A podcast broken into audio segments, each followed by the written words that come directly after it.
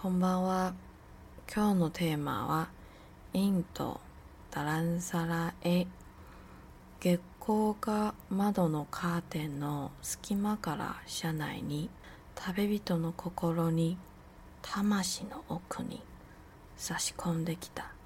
なんだか安心で懐かしく感じた。晚安今天的 tema 是前往达兰萨拉拉达克民宿的女老板呢，因为知道我要离开拉达克，所以她其实一直都有在跟我更新那个出拉达克山路的状况。那有一天，她就介绍了一对印度裔的英国夫妇，那他们也要出拉达克，他就跟我说：“那你就跟着他们，跟他们一起分担那个。”租车费，然后跟着他们一起出拉达克。所以呢，其实有一天我就跟着他们到处跑，就是因为他们会印度话嘛，也会英文，所以他们去哪我就去哪，然后他们要干嘛我就跟着一起干嘛。我也不知道，我只知道就是一直跟着他们后面就对了。我们后来就有找到一位藏人司机先生，在他的妹妹，然后还有在我们三个人要离开拉达克。在雪山未完全溶解的高山中穿梭了一整天，最后终于在午夜时分抵达马那里。住了一晚后，太太问我要去哪，笑着告诉他：“嗯，我应该会搭便宜的巴士前往达兰萨拉。”他摇头，立刻带我走进一间小旅行社，问了前往达兰萨拉的巴士后说：“去，你要知道，女孩子一个人。”搭那种公共巴士非常危险，很容易遇到小偷。多花一点钱去坐好一点的巴士比较安全。所以他帮我问了，然后当然也有跟我确认说，那这个价钱你可以接受吗？我就说好，所以也就顺便一起帮我买票，就告诉我要在哪里搭车。他们确定我当天晚上的巴士离开后，我就谢谢他们的照顾与叮咛后，也就分道扬镳，继续彼此的旅程。那那个晚上呢？车摇摇晃晃地行驶在山边的公路上，我昏昏欲睡地沉入梦乡。不知过多久，突然睁开一双眼，车上的所有人已沉沉睡去。我倚着窗，小心翼翼掀开窗帘一角，看着月光透进，照射在人们身上的影子，层叠交错地映在宁静的车内。靠着玻璃窗，看向外头的世界。山的形状，树的轮廓，在月夜里勾勒出一种美丽又浩瀚的图样，好不可思议。我伸手打开车窗一小缝，空气中传来树林的气味，微风伴着月光吹拂，好沉静，好熟悉，好安稳的，我又沉沉的睡去。突然，鼻腔传来一阵香气，迷迷糊糊的睁开眼。拉开窗帘，月光微微照进，看了一眼时间，早上四点半，快要抵达目的地前，那阵有点令人熟悉的香气缭绕我的鼻腔与记忆，有点像是以前在日本寺庙里闻到的香气。半睡半醒之际，仿佛远边传来诵经声，直到司机开灯广播即将到达达兰萨拉为止，都没有停的诵经声。天人未更，下了车后一片漆黑，我不知道自己在哪里，我也不知道为什么其他人都知道自己要去哪。背着大行囊，我愣愣的，还未清醒，只是呆呆的在原地想。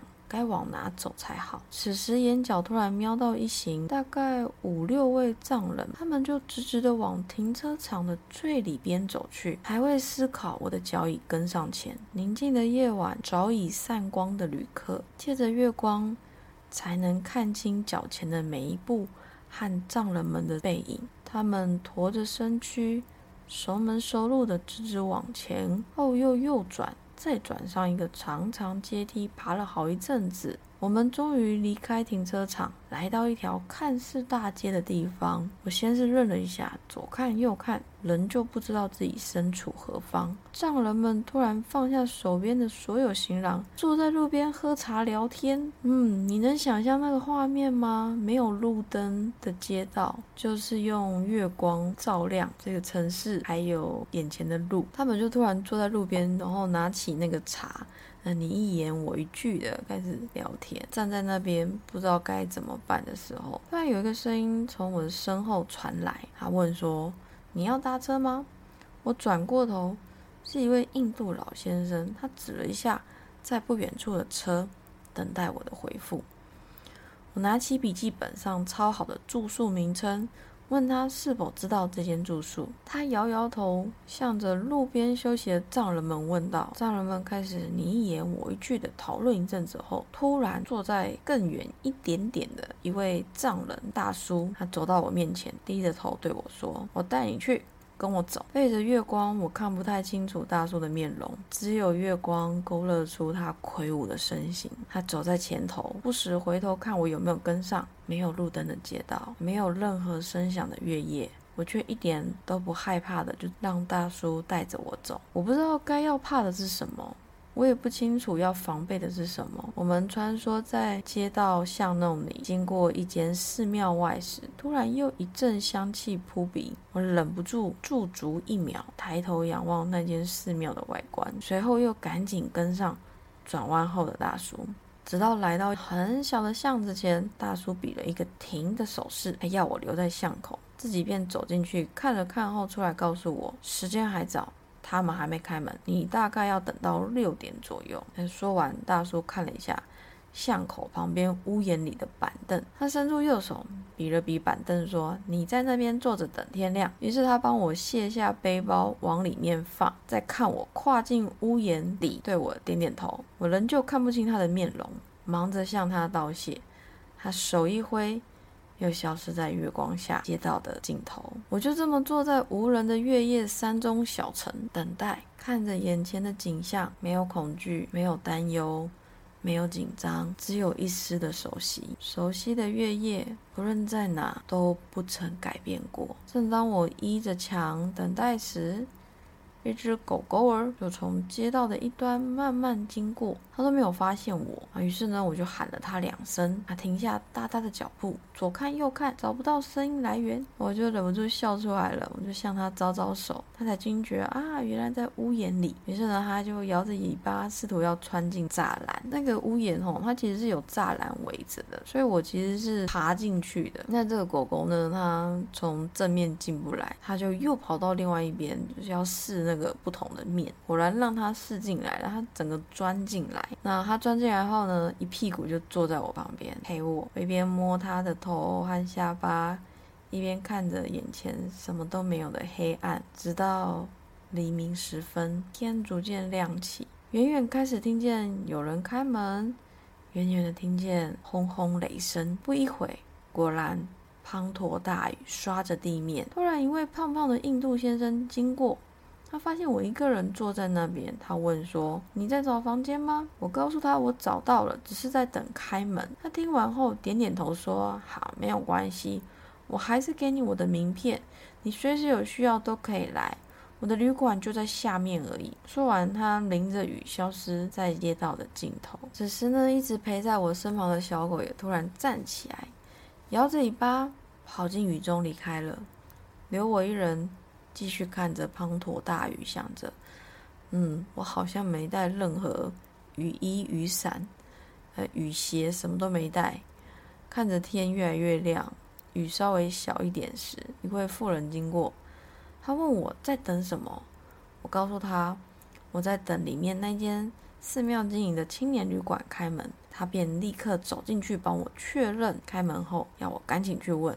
他说：“因为现在这个季节很难有空房。”于是我迅速背起背包走进去问柜台的和尚说：“请问今天有空房吗？”和尚看了我一眼说：“没有，最近都满了。”我走出他们的门，雨仍旧滂沱。我走出那个小巷，继续在那附近的每一间旅馆问空房，结果都满了。我就淋着雨，漫无目的的走在这个陌生的街道上，不知道该如何是好时，一辆计程车经过，然后诶，就突然停在我前面，大概大概一百公尺处吧，就有一个人开车门下来。诶，好像是凌晨遇到的那个胖胖的印度先生。他问我说：“你没找到房间吗？”我点点头。他笑着对我说：“OK，来我的旅馆吧，我那边还有空房。”我对这突如其来爽朗的笑容给温暖了，便傻傻点头，让他接过我的背包。坐上他的计程车，旅馆老板呢领着湿哒哒的我走进一间房间后，你洗个热水澡，好好休息，没有关系，不用担心付钱的事情，你先休息。我知道你累了，于是呢，我卸下背包和奔波的疲惫，冲完热水澡后，躺在床上。一下子便沉沉睡去。我的印象很深刻，在现在这个城市里面，可能没有路灯，你一定看得到前方的路，甚至远方的路。但是那时候在达兰萨拉，我永远记得是你看不清楚太远的地方，你看不清楚有阴影的地方，你只看得清楚眼前。被月光照亮的路，你只看得清楚世界的轮廓。我觉得这真的是一个很奇妙的体验，一种柔和的宁静吧。嗯，我觉得是这样子，因为我蛮喜欢的，我蛮喜欢第一天到达兰萨拉的这些场景，总觉得有点拿兹卡西，有点怀念，不知道为什么。好啦，那先这样好吗？今天就先这样喽，晚安，我要思咪。